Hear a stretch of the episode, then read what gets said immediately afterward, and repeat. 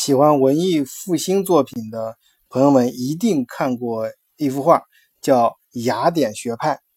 里面处在最中心位置的，就是柏拉图和亚里士多德。有人说，在这幅画里，柏拉图，呃，单手指天，呃，呃，是他就代表是，呃，论理的，是形而上的，呃，是务虚的；而亚里士多德呢，手指指地，啊，代表务实的。形而下的，而他们俩拼在一起作为核心位置呢，就是讲在呃雅典学学学院里面这种自由的学术气氛，两个人相互争论。而我并不这样认为，我觉得恰恰相反，他们两个一个人手指天，呃，你要再仔细看啊，以亚里士多德他并不是手指指地，而是摊开双手，呃，不是摊开摊开他那只手，呃，手掌。向地面，呃，而另一只手捂着一本书，两个人之这种形象的对比，并不是在说他们，呃，并不是突出他们在争争论。我觉得恰恰相反，是表明了一种传承的关系。我个人觉得，柏拉图他手指指天的意思是强调这知识的呃鲜艳性啊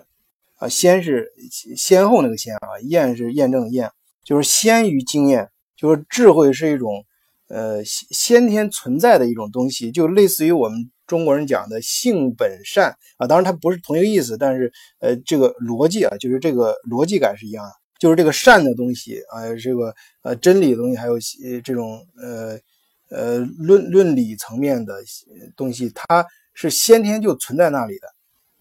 呃，我觉得应该是这样去理解，而。亚里士多德他手掌面向地面，实际上他他他的手指这个时候指的是万物。他的这个潜台词应该是说：“老师，你说的很对。”所以我觉得，呃，你说的这种真理啊，这种善呢，这种伦理，应该在各个呃万物这个学科里面都存在，都有都能体现出来。而这个时候，亚里士多德他手指指了周围这些，呃呃周周围这个画里面，就是恰恰就是呃那里面的各个雅典学派里面的其他的大呃很牛的人物啊，而他们代表的正是各个学科，你像什么呃哲学、诗歌、音乐、神学，呃等等，呃正因为如此呢，呃拉斐尔在画这幅画的时候，所以把这个。呃，柏拉图呢，就按照当时达芬奇的那个样子去画的。因为达芬奇，大家知道他那个面孔，我相信在很多地方都见过，被当时的人称为神一样的存在。你首先看他那种慈祥和睿智的面孔，而周围的胡须就像呃呃那个太阳光一样那种往外散，还再加上他那种呃非常雍容的那种姿态啊。说当时很多人到达芬奇跟前之后，呃。直直接的一种感觉就是，那就是神，